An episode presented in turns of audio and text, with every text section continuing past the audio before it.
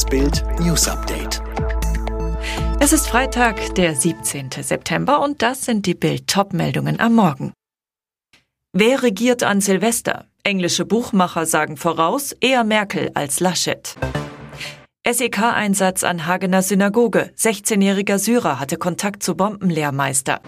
Bild fordert den Impffuffi, damit wir ohne Lockdown durch den Herbst kommen. Nicht nur bei Sportpartien oder an der Börse lässt sich Geld einsetzen, sondern auch auf den Ausgang der Bundestagswahl. Dabei zeigt sich, die Buchmacher der Wettbörse Predicted halten es für wahrscheinlicher, dass Silvester noch immer Angela Merkel Kanzlerin ist, als dass Armin Laschet eine neue Regierung anführt. Rums. Fakt ist, Merkel hat eine weitere Amtszeit bereits ausgeschlossen. Aber ihr Verbleib im Kanzleramt bis nach Silvester wäre möglich, wenn sich die Koalitionsverhandlungen nach der Wahl lange hinziehen sollten. Und genau davon gehen viele Experten aus. Grund? Es dürfte nach der Wahl wohl für keine Koalition aus nur zwei Parteien reichen. Und wenn drei Parteien am Verhandlungstisch sitzen, jeder die eigenen Themen möglichst gut durchbringen möchte, dauert es schlicht länger. Schon nach der letzten Bundestagswahl dauerten die Verhandlungen nach dem Platzen einer möglichen Jamaika-Koalition bis Anfang Februar. Vor der Synagoge in Hagen rückten am Mittwochabend schwer bewaffnete Polizeikräfte an. Zum Schutz des Gebäudes. Es gab Hinweise auf einen Anschlag. Nach Bildinformationen nahm ein SEK-Kommando am Donnerstagmorgen am Hauptbahnhof einen 16-jährigen Syrer fest. Im Anschluss stürmten SEK-Beamte die Wohnung des Vaters. Offenbar wurde dieser sowie zwei Brüder festgenommen. Nach einer Vernehmung sind sie laut Polizei wieder freigelassen worden. Es bestehe derzeit kein Tatverdacht gegen sie. Aus Sicherheitskreisen heißt es, der 16-Jährige habe Kontakt zu einem bekannten Islamisten im Ausland unterhalten und sich mit der Frage beschäftigt, wie man eine Bombe baut. Er soll in seiner Kommunikation im Internet Aussagen zu einem womöglich geplanten Anschlag gemacht haben. Bei den Durchsuchungen haben die Ermittler bislang aber keine Bombenbauteile entdeckt. Es seien jedoch elektronische Medien wie Handys und Speichermedien sichergestellt worden, die nun ausgewertet werden müssten, sagte ein Sprecher der Generalstaatsanwaltschaft Düsseldorf.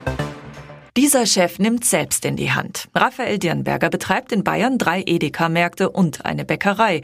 Und er zahlt seinen Beschäftigten eine Impfprämie. Voll- und Teilzeitmitarbeiter erhalten 200 Euro netto. Minijobbern zahlt er 25 Euro. Dirnberger zu Bild. Die Corona-Zeit ist eine große Herausforderung für alle. Da wollte ich nicht nur den Lohn erhöhen, sondern auch eine Solidaritätsprämie ausloben. Kosten insgesamt mindestens 40.000 Euro. Der Edeka-Mann. Jeder, der sich impfen lässt, schützt nicht nur sich, sondern auch seine Mitmenschen. Ich persönlich möchte dieses Verhalten belohnen. Genau so ist es. Und deshalb fordert Bild den Impffuffi vom Staat. 50 Euro Prämie für jeden, der sich vollständig impfen lässt. Statt Impfpflicht durch die Hintertür ein Bonus vom Staat. Denn bisher sind zwar knapp 53 Millionen Einwohner vollständig geimpft, 67 Prozent der deutschen Bevölkerung, doch für ein sorgenfreies Miteinander aller ist das noch zu wenig. Der BVB hilft sich mit einer cleveren Finanzspritze, auch wenn das den Verbleib von Stürmer Erling Haaland nach der Saison nicht wahrscheinlicher macht. Durch die Kapitalerhöhung besorgt sich der börsennotierte Pottclub frisches Geld, schippert nach den Belastungen der Corona-Pandemie finanziell wieder in ruhigeren Gewässern.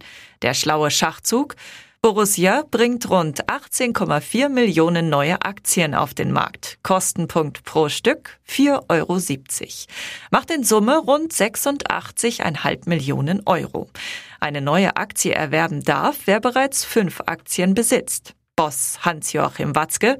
Diese Kapitalerhöhung stellt einen wesentlichen Meilenstein von Borussia Dortmund zur Überwindung der bisherigen wirtschaftlichen Lasten der Pandemie dar. Ganz wichtig, dem BVB ist bereits vor der Aktienausgabe eine Vollplatzierung und damit der komplette Megabetrag sicher.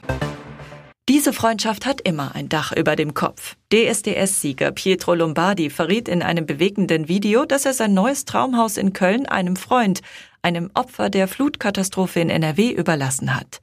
Der Mann sei mit seiner Frau und den zwei Kindern komplett am Ende gewesen. Die standen auf der Straße, so Pietro. Deswegen bot er ihnen sein Haus an und zog selbst in ein Hotel. Wer ist der Unbekannte? Bild weiß, es ist Star-Comedian Oliver Pocher, dessen Haus in Köln stark durch die Fluten beschädigt wurde. Wie Bild erfuhr, befindet sich das Anwesen in der Trocknungsphase, damit demnächst Reparaturen stattfinden können. Beide sind seit Jahren enge Freunde. 2019 ließ Pocher Pietro in seiner Wohnung wohnen, nachdem sich der Sänger von seiner damaligen Ehefrau Sarah trennte. Jetzt hat sich Pietro in aller Freundschaft revanchiert. Dieser Deal lässt ihren Kontostand beben. Deutschlands erfolgreichste Sängerin Helene Fischer hat einen neuen Millionenvertrag mit ihrer Plattenfirma Universal Music abgeschlossen. Die Zusammenarbeit begann bereits 2005. Zusammen verkauften sie bisher 16,3 Millionen Alben. Vor Veröffentlichung ihrer neuen CD Rausch am 15. Oktober buhlten alle großen Plattenfirmen mit lukrativen Angeboten um Helene. Doch der Superstar blieb Universal treu. Helene Fischer. Eine gute und erfolgreiche Zusammenarbeit besteht für mich aus gegenseitigem Vertrauen, Professionalität, Respekt, Beständigkeit und der Extrameile, die man bereit ist, miteinander zu gehen. Universal-Chef Frank Briegmann, wir schätzen uns glücklich, diese tolle Zusammenarbeit langfristig fortzusetzen. Alle weiteren News und die neuesten Entwicklungen zu den Top-Themen gibt's jetzt und rund um die Uhr online auf Bild.de. Fitbook hat einen neuen Skill, mit dem du in nur 10 Tagen fit wirst. Ganz einfach zu Hause mit nur 10 Minuten täglich. Sage jetzt, Alexa, öffne Fitbook.